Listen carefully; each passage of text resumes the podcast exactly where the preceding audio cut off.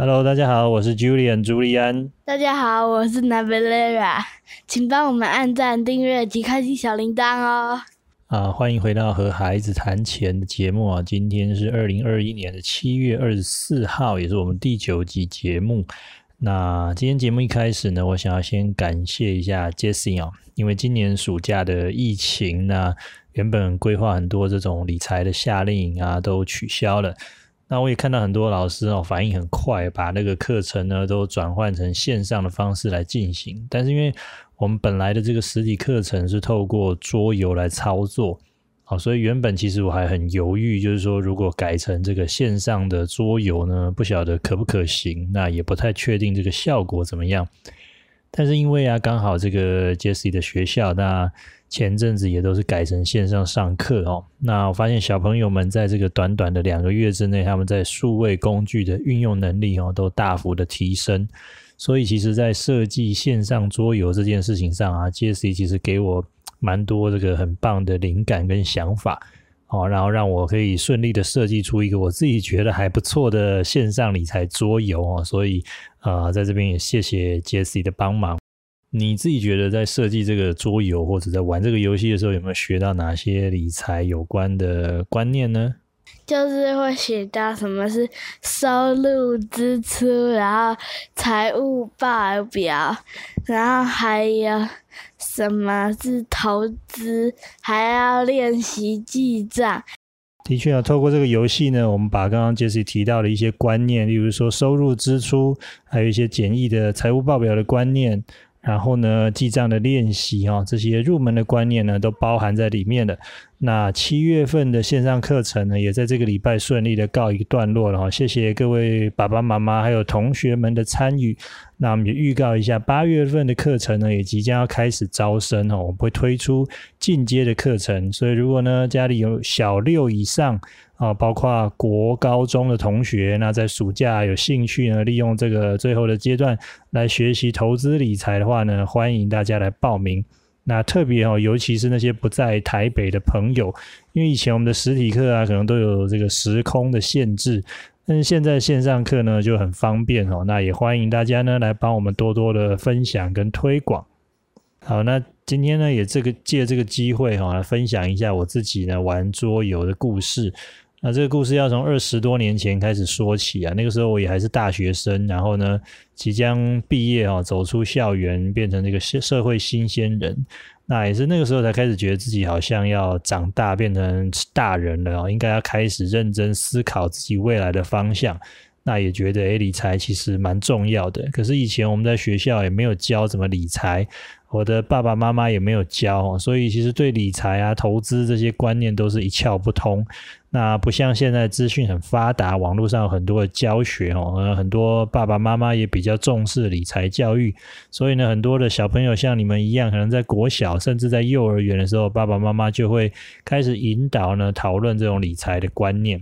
那不过以前哦，那个时候二十年前，我妈妈也分享了一本书给我。这本书呢叫做《穷爸爸富爸爸》，在二十年前的时候很有名哦。那这个作者呢，他设计了一套桌游叫现金流，所以呢，我也很好奇的去买了一套。那可以说是因为这个游戏啊，开启了我对理财的兴趣。这个游戏可能很多人听过或玩过，或者没有玩过也没有关系哦。我们稍微做一点补充。那这个游戏其实我觉得跟传统的大富翁有一点像哦，都是这种啊走地图前进的模式，但是呢又有几个不太一样的地方。那 Jesse，你玩了很多次，你有没有觉得哪些地方不太一样？就是呢，投资的工具不一样，然后获胜的条件不一样，还有模拟人生。没错呃，有几个主要的差异。第一个就是投资的工具啊，大富翁只有房地产，那在这个现金流里面多了股票跟创业哦这两大类的工具。那另外呢，传统的这个大富翁啊，就是比谁的钱最多哦，或者把其他的玩家呢逼到破产就获胜了。可是呢，在这个现金流游戏里面呢。它是可以透过一个简单的财务报表呢，来学习每个玩家哦都可以获胜，达到自己的财务自由的状态。那不过让我觉得最有趣的就是说，这个游戏它其实可以模拟人生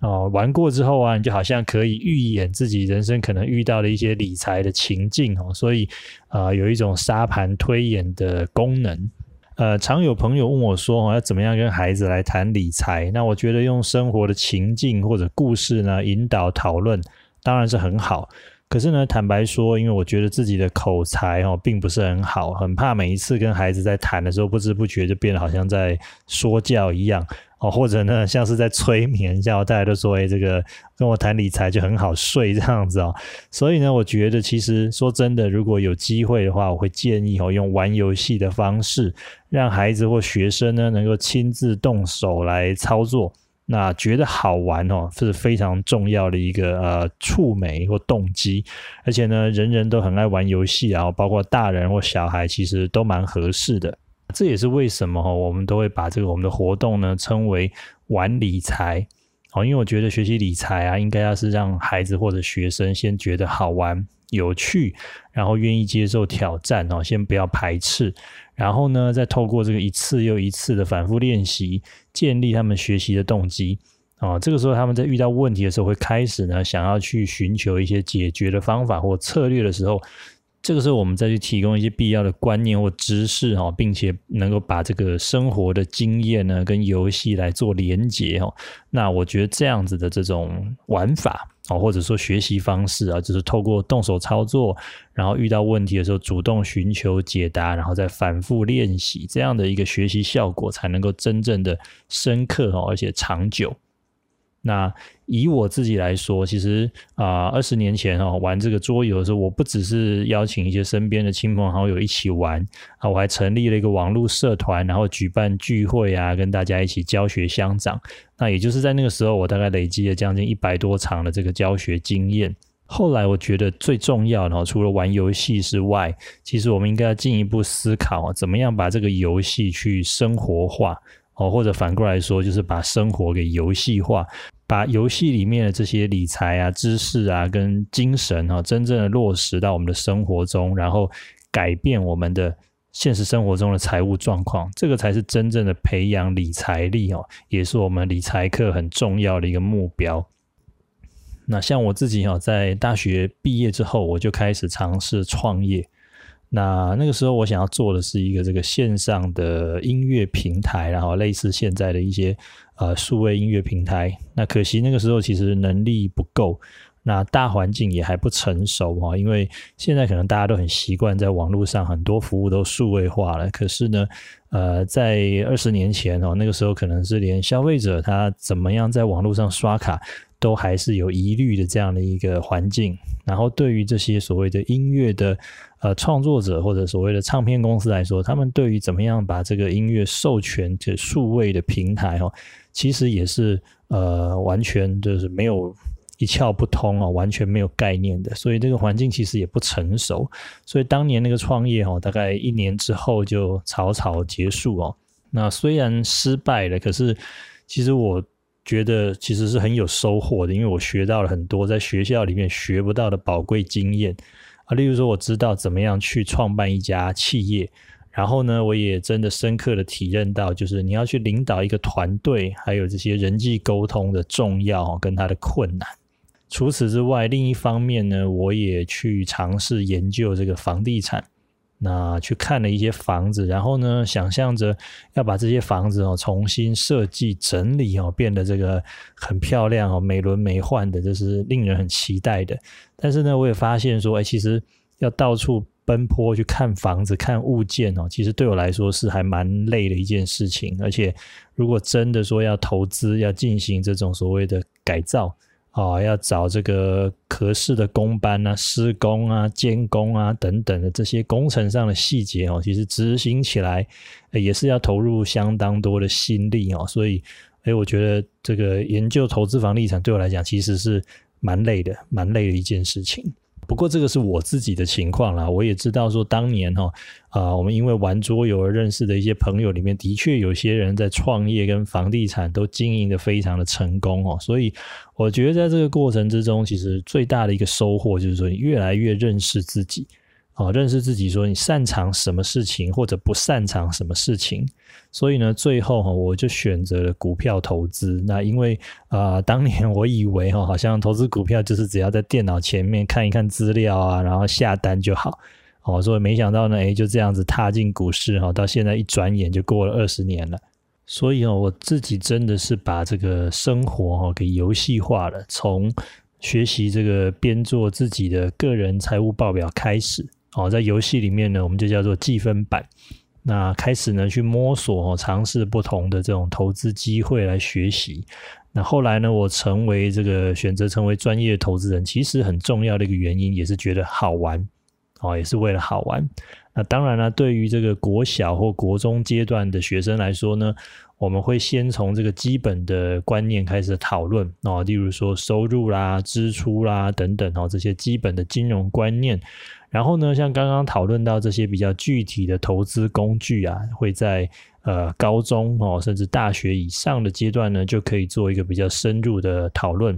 那不过对于未成年人来说，哈，呃，其实说真的，投资房地产啊或创业还是难度会比较高一点。可是呢，如果能够连接像我们在第七集的节目谈到了这个给孩子的退休计划。哦，也就是透过定期定额投资 ETF 啊，来代替传统的这个储蓄的方式呢。那根据我自己在股市里面哦二十年的这个自学摸索的经验，我相信这个方法哦，呃，具有很高的一个可行度跟实用度哦，可以真正帮助我们的学生有机会在生活中呢实现这个破关哦，游戏破关的一个目标。